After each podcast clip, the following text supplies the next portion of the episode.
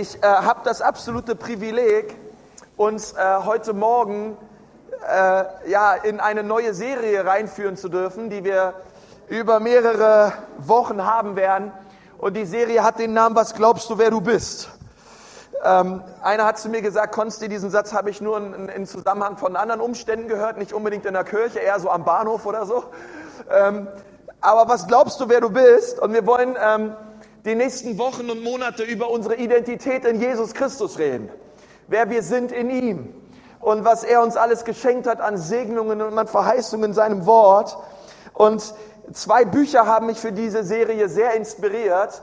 Das erste Buch heißt For This I Was Born und das hat Brian Houston geschrieben, Pastor der Hillsong äh, Kirche in Sydney.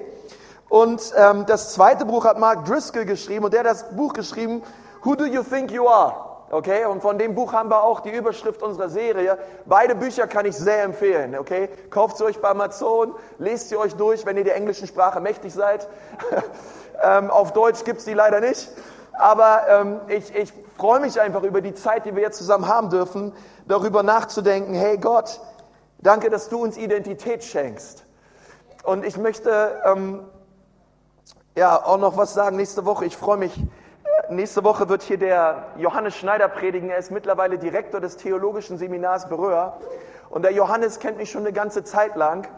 Und er kann sich vielleicht noch an eine Sache erinnern. Und zwar gab, war das öfters so auf dem theologischen Seminar, dass so manche theologischen Themen richtig heiß diskutiert wurden.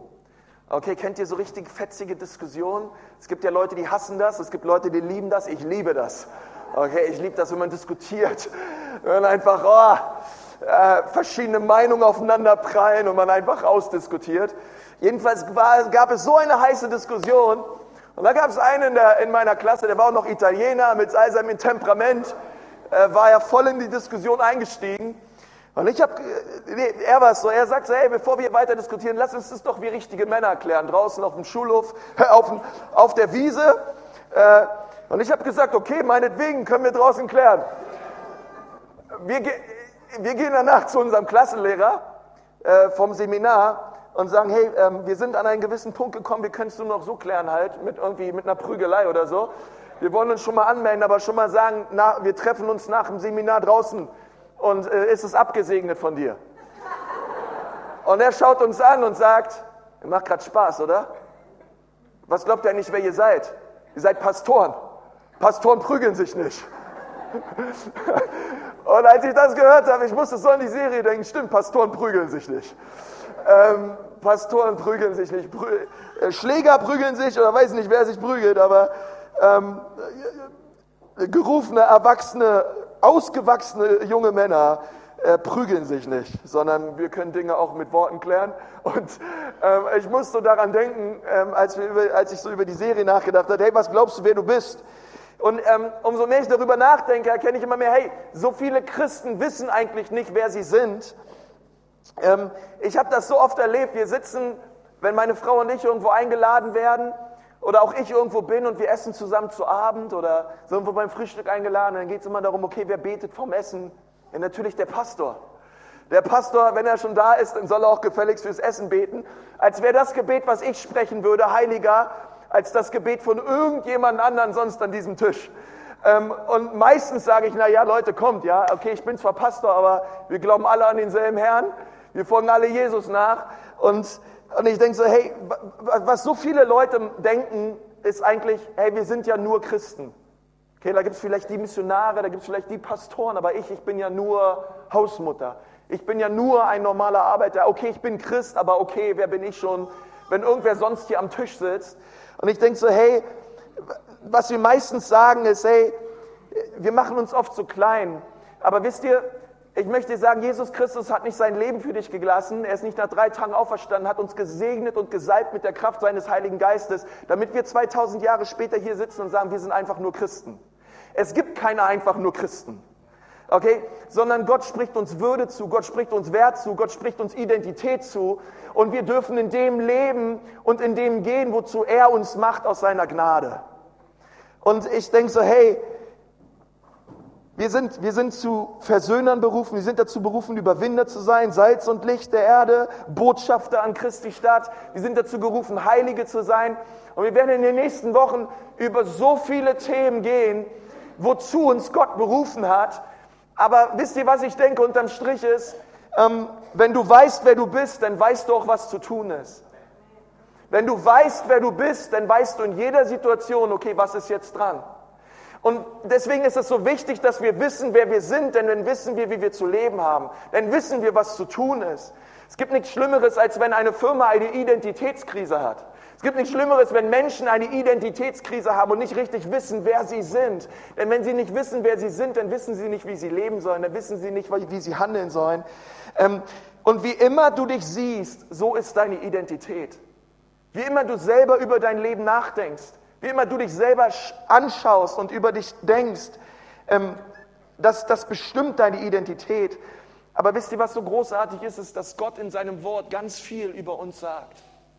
Gott sagt in seinem Wort so viel darüber, was die Identität des Menschen ist. Und ich möchte, dass wir ja, uns mal überlegen, ähm, ich bin Strich, Punkt. Was, wer, wer bist du? Lass mal überlegen, wenn du einfach mit dieser Frage auch heute rausgehen würdest. Ich bin, wer bin ich eigentlich? Zu wem hat Gott mich gemacht? Was ist meine Berufung? Wozu lebe ich eigentlich auf dieser Erde? Und wir wollen diese Fragen ein Stück weit beantworten, auch heute Morgen. Und ich möchte mit euch eine Stelle lesen aus dem 1. Mose 1, Vers 26. Denn wenn wir wissen müssen, wozu der Mensch bestimmt ist, was die Identität des Menschen ist, dann müssen wir ganz an den Anfang gehen. Weil dort sagt die Bibel ganz viel darüber, wie der Mensch von Gott her gedacht ist. Lass uns gemeinsam lesen, 1. Mose 1, 26, habt ihr eure Bibeln dabei? Yes, das ist gut.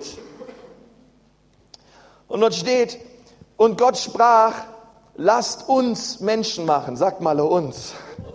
Okay, damit ist gemeint, das ist der erste ja, die trinitarische Aussage über Gott. Gott ist Vater, Gott ist Sohn und Gott ist Heiliger Geist. Und Gott als dreieiniger Gott hat gesagt, lass uns Menschen machen, ein Bild, das uns gleich sei, die da herrschen über die Fische im Meer und über die Vögel unter dem Himmel und über das Vieh und über die ganze Erde und über alles Gewürm, das auf der Erde kriecht. Und Gott schuf den Menschen in seinem Bilde. Im Bilde Gottes schuf er ihn. Und er schuf sie zu einem Mann und zu einer Frau. Jetzt kommt noch ein ganz wichtiger Satz. Und Gott segnete sie. Und Gott segnete den Menschen. Drei wichtige Aspekte dürfen wir aus dieser Passage lernen über unsere Identität als Menschen vor Gott. Und das erste ist, Gott hat uns in seinem Bilde erschaffen. Das ist immer eine ganz wichtige Aussage. Ähm, Im Psalm 8, Vers 6 steht, denn du hast den Menschen ein, wie, ein wenig niedriger gemacht als Gott. Vielleicht steht in deiner Übersetzung als die Engel, aber im hebräischen Grundtext steht dort das Wort Elohim. Und Elohim heißt übersetzt Gott. Und die Übersetzer, die damals das Alte Testament ins Griechische übersetzt haben, das ist die Septuaginta, die haben diesen Vers gelesen und haben gesagt, das kann doch nicht sein, dass der Mensch ein, ein, ein, ein wenig niedriger gemacht worden ist als Gott. Also änderten sie den Grundtext in Engel. Aber was eigentlich dort steht, ist Gott. Du hast den Menschen ein wenig niedriger gemacht als Gott. Mit Herrlichkeit und mit Ehre hast du ihn gekrönt. Und was das sagt, ist, du bist kein Produkt des Zufalls. Du bist nicht einfach da durch irgendwelche ähm, evolutionären Prozesse, sondern Gott hat dich gewollt, er hat dich erschaffen und er hat dich gekrönt mit Gnade, mit Herrlichkeit und mit Ehre. Als Gott gesagt hat, lasst uns Menschen machen, ein Bild, das uns gleich sei, dann bedeutet das nicht, dass wir auf einer Stufe stehen mit Gott als Menschen, sondern es positioniert uns als Geschöpf unter dem Schöpfer. Und Deswegen dürfen wir in Demut und voller Ehrfurcht, wie auch an diesem Morgen, unseren Gott preisen und ihn ehren. Und einfach diesen Blick haben, er ist unser Schöpfer. Er ist der, der mich gemacht hat und er hat ein gutes Werk an mir vollbracht. Er ist der, der mir Identität schenkt. Ich wurde gemacht von einem liebenden Vater im Himmel. Und gleichzeitig werden wir von Gott geehrt, denn er sagt über den Menschen aus, dass er die, die Krone der Schöpfung ist. Das bedeutet, wir sind mehr wert als Tiere. Preis dem Herrn. Kann irgendeiner Preis dem Herrn sagen? Okay. Deswegen, solange es noch Kinder gibt, die hungrig sind auf dieser Erde, werde ich kein Geld spenden an irgendwelche Bäumchen oder irgendwelche anderen netten Dinge, die alle gut sind. Aber der Mensch ist mehr wert als Tiere. Der Mensch ist mehr wert als die Erde, weil Gott hat gesagt, der Mensch aber soll über die Erde herrschen. Und, ähm, und das ist wichtig, denn die Bibel geht sogar noch weiter. Wir sind sogar mehr wert als Engel. Denn Jesus Christus starb für den Menschen und nicht für die Engel. Die Engel sind auch gefallen. Luzifer hat rebelliert gegen Gott, aber Jesus sandte, Gott sandte keinen Retter für die Engel, aber er sandte einen Retter für uns Menschen. Und die Bibel geht sogar so weit und sagt, eines Tages werden die Menschen Engel richten. Und das ist wichtig, ähm, wir sind die Krone der Schöpfung, mehr wert als Tiere und als alles andere Erschaffene. Und so haben wir unseren Status quasi über, über den Tieren, aber wir positionieren uns unter unserem Schöpfer Gott. Das zweite ist, Gott hat, unsere Identität, Gott hat uns unsere Identität bereits zugesprochen. Das ist etwas, was Gott uns bereits ins Herz gelegt hat. Und deswegen brauchen wir uns nicht fragen, was ist unsere Identität, sondern Gott hat uns bereits Identität geschenkt. Aber wir brauchen eine Erkenntnis darüber, wir brauchen eine Offenbarung darüber, was Gott in seinem Wort sagt über uns Menschen, denn sein Wort hat was zu sagen. Ähm, deswegen ist es so wichtig, dass wir Gottes Wort lesen. So wichtig, dass wir unsere Nase in die Bibel stecken. Denn dieses Buch ähm, erklärt uns, wie sehr Gott uns liebt. Es, ich habe heute Morgen zu meiner Frau gesagt, hey, wenn man mal eine Studie machen würde, wie sehr Gott den Menschen liebt, und wir würden jeden Vers rausschreiben, wir würden uns damit beschäftigen, eine, eine Studie über die Liebe Gottes gegenüber den Menschen. Hey, die Studie wäre, dieses Buch wäre genauso dick wie die Bibel. Weil von Seite zu Seite in der Schrift sehen wir immer wieder, wie Gottes Liebe und Gottes Barmherzigkeit und Gottes Rettungswillen gegenüber den Menschen ständig zum Ausdruck kommt. Und der Wert des Menschen besteht darin, dass Gott uns Wert zuspricht. Und das ist, das, das, das begeistert mich. Und wisst ihr, er sagt, wir sind dazu berufen, ein, ein Spiegel Gottes zu sein, ein Abbild von dem zu sein, wer er ist. Das heißt, du und ich, wir wurden dazu auf die Erde von Gott gesetzt, ihn abzubilden, ihn wiederzuspiegeln, ihn zu reflektieren. So wie Mose eines Tages in der Gegenwart Gottes war auf dem Berg Sinai und er hat die, er hat die Herrlichkeit Gottes erlebt. Wow, und er hat dort angebetet und, und Gott erlebt und er kommt runter von dem Berg und auf einmal war sein Licht, äh, war, war sein hell, äh, war sein, war sein Gesicht hell und wie Licht und die Menschen haben ihn gesehen und dachten, wow, Mose, wo warst du? Ich war in der Gegenwart Gottes. Und die Bibel sagt, sein, sein Angesicht war so hell, er musste es verbergen hinter einem Tuch. Ja, aber ich denke so, wow, wir, wir sind dazu gesetzt, wie Mose die Gegenwart und die Herrlichkeit Gottes auf dieser Erde wiederzuspiegeln. Und, und wisst ihr, ein Spiegel zeigt uns immer, wie wir aussehen. Einige von euch, ihr liebt den, An, den Anblick, andere weniger, aber ich möchte sagen, du bist gemacht von Gott. Und zwar das wunderbar. Und du solltest es le lernen, diesen Anblick zu lieben, denn Gott hat keinen Fehler gemacht, als er dich gemacht hat. Gott ist Liebe. Und wisst ihr, wenn Gott Liebe ist, dann sind wir dazu beauftragt, seinen Charakter wiederzugeben. Das bedeutet, wir sind dazu beauftragt, liebevoll zu sein. Gott ist treu und demütig. Das bedeutet, wir sind dazu von Gott beauftragt, treu und demütig zu sein auf dieser Erde. Wir sollen Gottes Charakter widerspiegeln. Er ist die Sonne und wir sind der Mond. Wir spiegeln das wieder. Wir spiegeln seine Herrlichkeit und seine Ehre wieder. Wisst ihr? Und dann hören wir auf, zu fragen manchmal, und ich kenne diese Frage so aus meinem Leben, hey, was für einen Eindruck mache ich auf andere Menschen? Was für ein, was für ein Bild macht das von mir? Wie stehe ich da? Wie komme ich dabei weg? Wie schaue ich dabei aus? Und die Frage sollte vielmehr sein, Wie schaut Gott dabei aus? Wie schaut, wie schaut, wie, inwiefern wird Gottes Herrlichkeit und Ehre reflektiert durch dein Leben?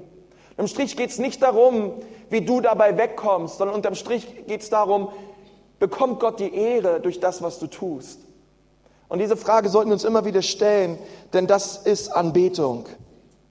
Wir sind nicht erschaffen worden von Gott, um anzubeten, sondern wir sind von Gott erschaffen worden als anbetende Geschöpfe. Und das bedeutet, wir beten immer an. Ob Christ oder Atheist, du betest die ganze Zeit an. Die Frage ist nur, was du anbetest. Wir, wir gehen nicht in Anbetung, nein, wir beten bereits an. Wir beten jede Sekunde unseres Lebens an. Die Frage ist nur, was oder wen wir anbeten. Aber wir sind von Gott dazu geschaffen worden, anbetende Menschen zu sein. Und Gott möchte natürlich, dass wir ihn anbeten dass wir ihn preisen und ihn ehren.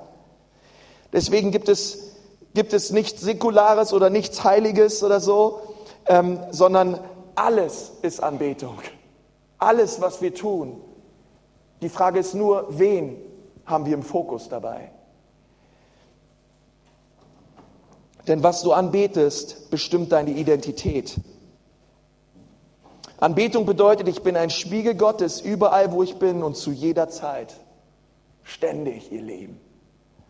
Das dritte, Gott hat uns gesegnet, damit wir ein Segen sind für andere.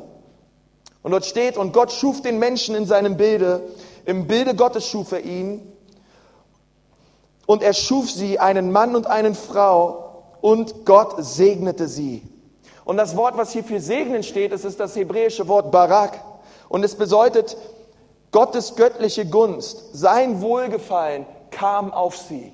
Gottes Segen, seine göttliche Gunst und sein Wohlgefallen kam auf den Menschen, als Gott den Menschen erschuf. Und wisst ihr, was ich krass finde? Adam und Eva haben bis dato noch nichts dafür getan. Wie auch, sie wurden ja gerade erst erschaffen. Aber kaum war der Mensch auf dieser Erde, das allererste, was Gott getan hat, ist, er segnete den Menschen. Er gab dem Menschen sein göttliches Wohlgefallen. Er sprach zum Menschen Wert und Würde und Identität aus. Und er segnete sie. Hey, hey, das begeistert mich. Der Mensch hat noch nichts dafür getan, aber der Segen Gottes war schon auf ihm. Und, und manchmal denken wir, hey, was müssen wir alles tun? Wie müssen wir Gott manipulieren, damit er uns segnet? Nein, unser Gott liebt es, uns zu segnen. Es offenbart direkt am Anfang das Herz Gottes. Gott will den Menschen niemals verfluchen. Gott will den Menschen niemals verdammen. Gott will den Menschen immer segnen, wenn der Mensch sich dafür öffnet und sich hinwendet zu Gott. Aber Gottes Herz und seine Arme, wie wir es gesungen haben, stehen offen. Und er möchte, dass wir in seinen Arm laufen. Ist das nicht großartig? Gottes, Gottes Herz vom Anfang an war es, den Menschen zu segnen. So wie ein Vater seine Kinder liebt. Und, und er geht weiter, wir, wir, wir dürfen auch ein, ein, ein Segen sein für andere. Adam und Eva haben nicht einfach nur den Segen und das Wohl, Wohlgefallen Gottes bekommen, damit sie nette religiöse oder soziale Übungen oder Praktiken arbeiten, erarbeiten oder irgendwas tun oder leisten, sondern sie haben ihn empfangen, um auch ein Segen zu sein für andere. Ein Segen zu sein auch für die Schöpfung. Deswegen geht es sofort los, wie der Mensch Herrschaft ausübt über die Erde, wie er anfängt, Tiere zu benennen. Er war direkt ein Segen auf dieser Erde für alles Erschaffene. Denn wisst ihr, ich denke so, hey, das ist doch krass, dass Gott den Menschen segnet, obwohl der Mensch noch nichts dafür getan hat. Und ich möchte dir was Wichtiges sagen, unsere Identität wird uns geschenkt, sie wird nicht von uns erarbeitet. Unsere Identität wird nicht von uns vor Gott erleistet, sondern es ist etwas, was Gott den Menschen bereits zugesprochen hat. Adam und Eva haben nichts dafür getan. Gott hat sie erschaffen. Gott hat ihnen Identität zugesprochen und Gott hat sie gesegnet. Und das darfst du wissen für dein Leben. Gott hat dich erschaffen. Gott hat dir Identität zugesprochen und Gott hat dich gesegnet. Alles aber tut Gott. Nichts davon tut der Mensch. Alles kommt von ihm. Deine Identität ist nichts, was du aus dir heraus tust, sondern es ist etwas, was Gott tut an dir. Es ist etwas, was er dir schenkt. Gott hat den Menschen mit Herrlichkeit und Ehre gekrönt. Nun, das sagt alles über unseren liebevollen Gott aus. Das, das gibt ihm all die Ehre und all die Herrlichkeit. Aber wisst ihr was? Der Teufel, er hat in dieser Geschichte auch was zu sagen. Denn der, wenn, wir, wenn wir Leiter lesen in 1. Mose 3, dann sehen wir, wie die Schlange kam und wie die Schlange den Menschen verführt hat. Ich möchte sagen, wir, wir, wir glauben als Gemeinde und als Leiterschaft, wir glauben an Gott. Ja, wir glauben, dass er seinen Sohn sandte, Jesus, um uns zu befreien. Aber wir glauben genauso an die Existenz des Teufels und an Dämonen. Denn sie sind real. Würden wir nicht an den Teufel glauben, ähm, könnten wir diese Welt nicht erklären. Könnten wir diese Welt in ihrer Verdorbenheit, in ihrer Sünde und ihrer Zerstör Zerstörtheit nicht erklären, wenn es keinen Teufel geben würde. Weil die Bibel sagt, der Teufel kommt, um zu rauben, zu zerstören und zu kaputt zu machen. Und das ist direkt, was wir in 1. Mose 3 sehen. Er ist gekommen, um den Menschen in seiner Verbindung und in seiner Identität zu verwirren und zu zerstören, die er gegenüber Gott hat. Und es ist auch klar, weil der Teufel hat das von Anfang an gelebt. Er selber steckte in einer Identitätskrise. Wir lesen darüber in Jesaja 14 ähm, und Hesekiel 28, dass er aufbegehrte gegen Gott. Er mit seiner Identität nicht zufrieden war, sondern der Teufel, er wollte mehr. Er gab sich nicht damit zufrieden, nur ein erschaffener Engel zu sein, ein Engel des Lichts zu sein, sondern er wollte wie Gott sein. Er erhebte sich gegen Gott, er war stolz, er muckte auf. Und die Folge davon war, dass er herabgestürzt ist und Gott ihn des Himmels verwiesen hat. Er wurde stolz und er wollte eine neue Identität und das führte zur Rebellion. Und die Bibel zeigt uns immer wieder, wer er ist. Er ist ein Lügner, er ist ein Dieb. Und alles, was er sagt und tut, ist immer unterm Strich, führt es dahin, dass er den Menschen zerstören will. Die Frage ist nur, ob wir ihm Glauben schenken oder nicht. Wisst ihr, Lüge hat nur so viel Kraft in unserem Leben, wie wir es zulassen, dieser Lüge auch Kraft zu geben, Glauben zu schenken. Und dann lesen wir in 1. Mose 3, Vers 1. Aber die Schlange war listiger als alle Tiere des Feldes, die Gott der Herr gemacht hatte. Und sie sprach zu der Frau, sollte Gott wirklich gesagt haben, dass ihr von keinem Baum im Garten essen dürft?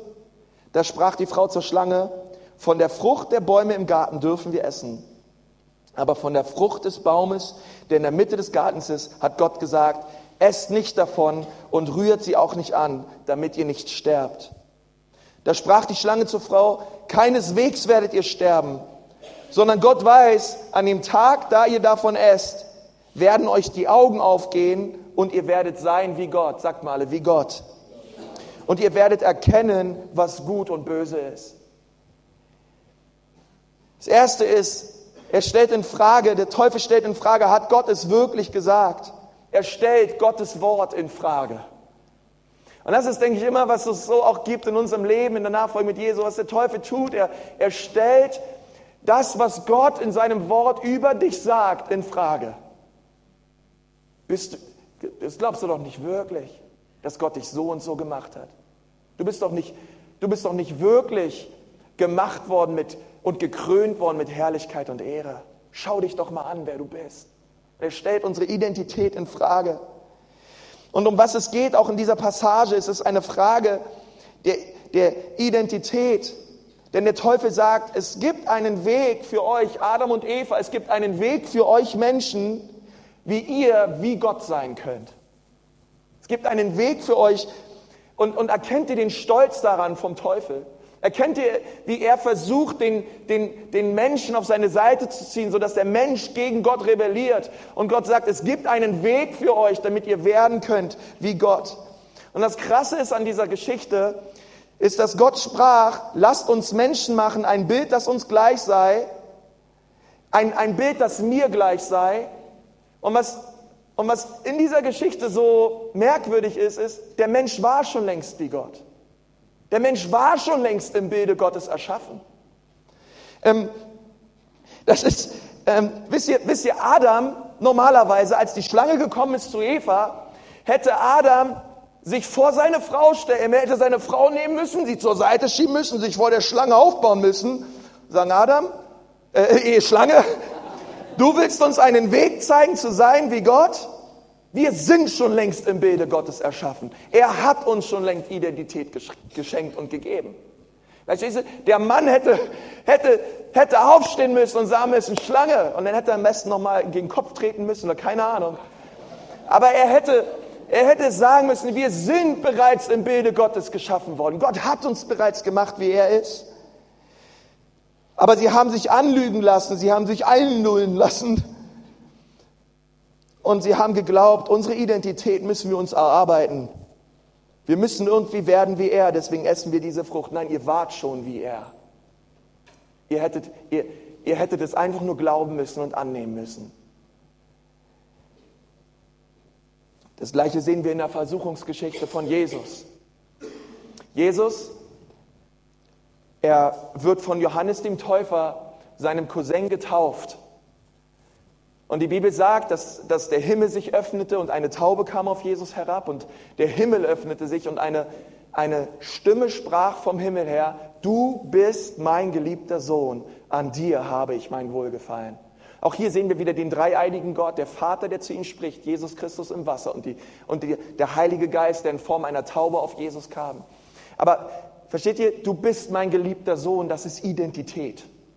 Das ist das, wer Jesus war. Jesus war der geliebte Sohn Gottes.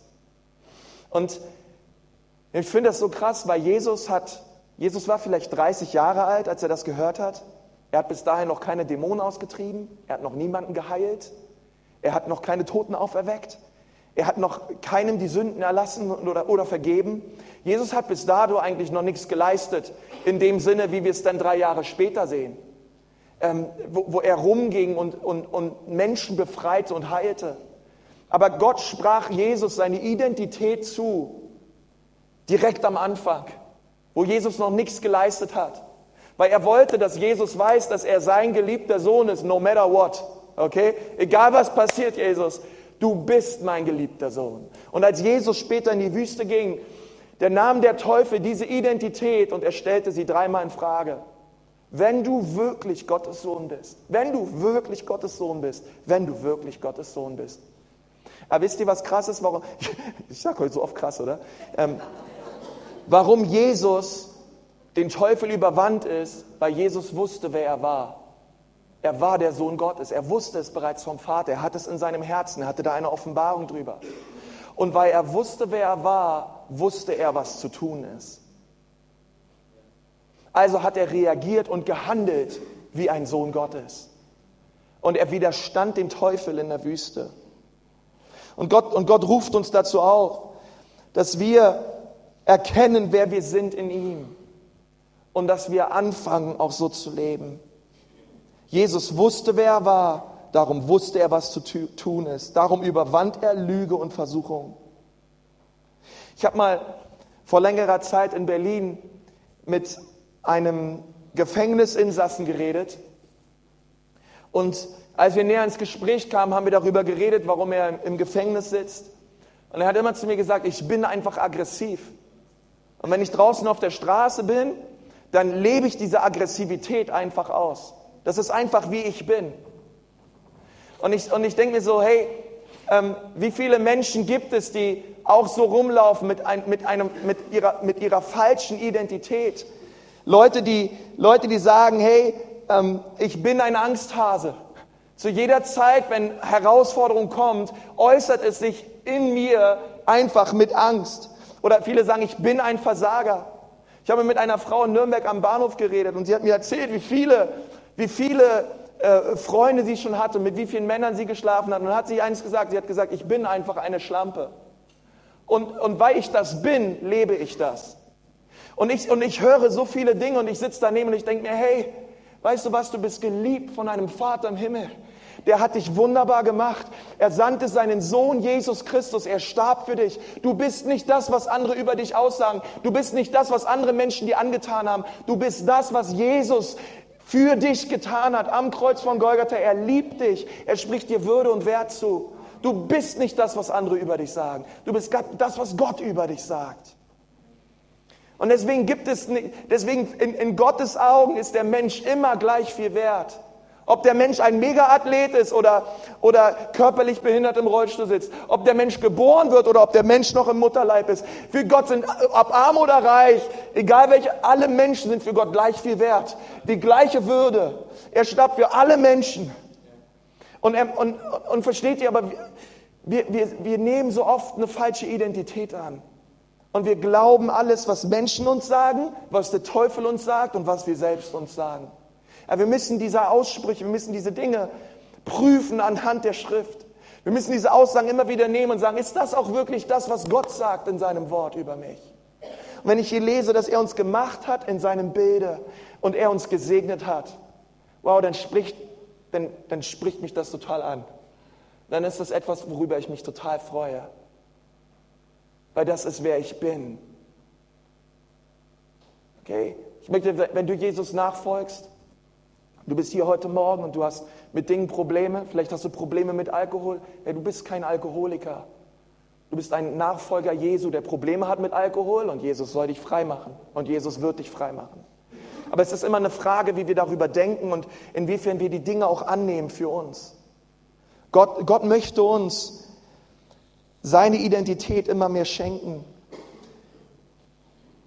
Und wir müssen auf, aufpassen, dass wir unsere Vergangenheit, wisst ihr, unsere Vergangenheit mag, es oft erklären, wie wir drauf sind und wie wir reagieren und wie wir leben, aber unsere Vergangenheit sollte niemals unsere Persönlichkeit definieren. Sie erklärt unseren momentanen Zustand okay, aber es sagt noch nichts darüber aus, wer ich bin. Wir können tolle Firmen haben, Autos haben, Häuser haben, alles erklärt, das, was dich betrifft, aber es definiert dich nicht. Und, und Jesus spricht uns in seinem Wort zu, dass er alles neu macht, dass er uns vergibt und dass er uns eine neue Identität schenkt und die ist in Christus. Und über die werden wir in den nächsten Wochen reden. Denn Gott hat uns, Gott hat uns gesetzt, Heilige zu sein, Botschafter zu sein. Versöhner zu sein. Und wenn wir, wenn wir das wissen und darüber eine Offenbarung haben, dann wissen wir auch, wie wir zu leben haben. Paulus, und das möchte ich zum Schluss noch sagen, Paulus nennt Jesus den letzten Adam.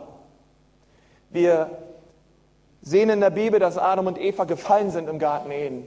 Sie haben der Schlange geglaubt, sie haben die Frucht gegessen, sie sind der Versuchung eingegangen und sie haben dem Glauben geschenkt, was der Teufel ausgesagt hat über ihr Leben. Aber Paulus sagt, dass es jemanden gab, der heißt Jesus. Und er war der letzte Adam. Er war der, der diesen Zustand im Garten Eden wiederherstellte. Und das, das fasziniert mich, so wie, wisst ihr, so wie unsere Identität im, im Garten Eden ein Stück weit auch verloren gegangen ist und wir nicht mehr ein Spiegel waren der Herrlichkeit Gottes, sondern Sünde und Schuld und Zerstörung in unser Leben kamen. So hat Jesus im Garten Gethsemane, wo er gesagt hat, Herr Jesus, diesmal geschieht nicht mehr ein Wille, wie der Wille von Adam und Eva geschah, sondern diesmal geschieht dein Wille, Vater. Was immer du willst, das soll geschehen. Und er stellte den Menschen vor Gott komplett wieder her, indem er den Willen des Vaters tat. Der erste Adam war nackt und schämte sich, aber der letzte Adam war nackt und trug unsere Scham. Die Sünde des ersten Adams brachte uns die Dorn, aber der letzte Adam trug eine Krone aus Dorn. Und er hat uns wiederhergestellt. Der erste Adam starb als ein Sünder, aber der letzte Adam starb für Sünder. Starb für dich und für mich. Und er hat uns wiederhergestellt. Und er hat uns neu Würde und und, und Liebe geschenkt. Und wir dürfen hier auch heute Morgen rausgehen und dürfen all das Gute ergreifen, was Gott sagt über unser Leben. Denn ehrlich gesagt, das ist alles, was zählt. Was Gott sagt, zählt. Nicht, was deine Eltern sagen, nicht, was deine... Es kann alles stimmen. Es muss aber nicht stimmen. Aber was Gott sagt, ist immer wahr. Der letzte Adam kam und er starb für Sünder möchte für uns beten, möchte mit uns beten. Herr Jesus, ich danke dir so sehr für diesen Morgen. Ich danke dir, Herr Jesus, dass du uns Würde und Wert zusprichst. Ich danke dir, Herr Jesus, dass du uns Identität zusprichst. Ich danke dir, Herr Jesus, dass du alles neu machst in unserem Leben. Und Herr, so wollen wir dich preisen an diesem Morgen. Als unseren Gott, als unseren Schöpfer. Herr, so wollen wir als Erschaffene dich erheben und dich preisen. Und dir danken, Gott, dass du uns gesegnet hast.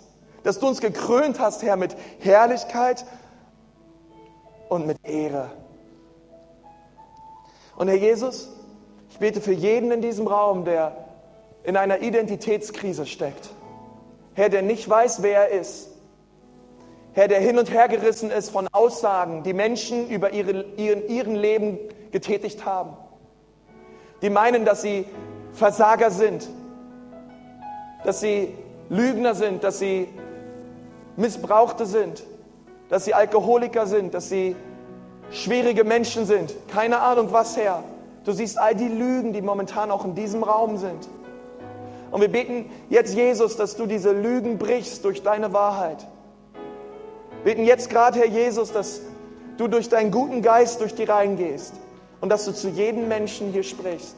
Und dass du aussprichst und sagst, du bist mein geliebter Sohn, du bist meine geliebte Tochter, an dir habe ich mein Wohlgefallen. Und Herr, dass wir es annehmen können von ganzem Herzen. Herr, dass wir es glauben dürfen.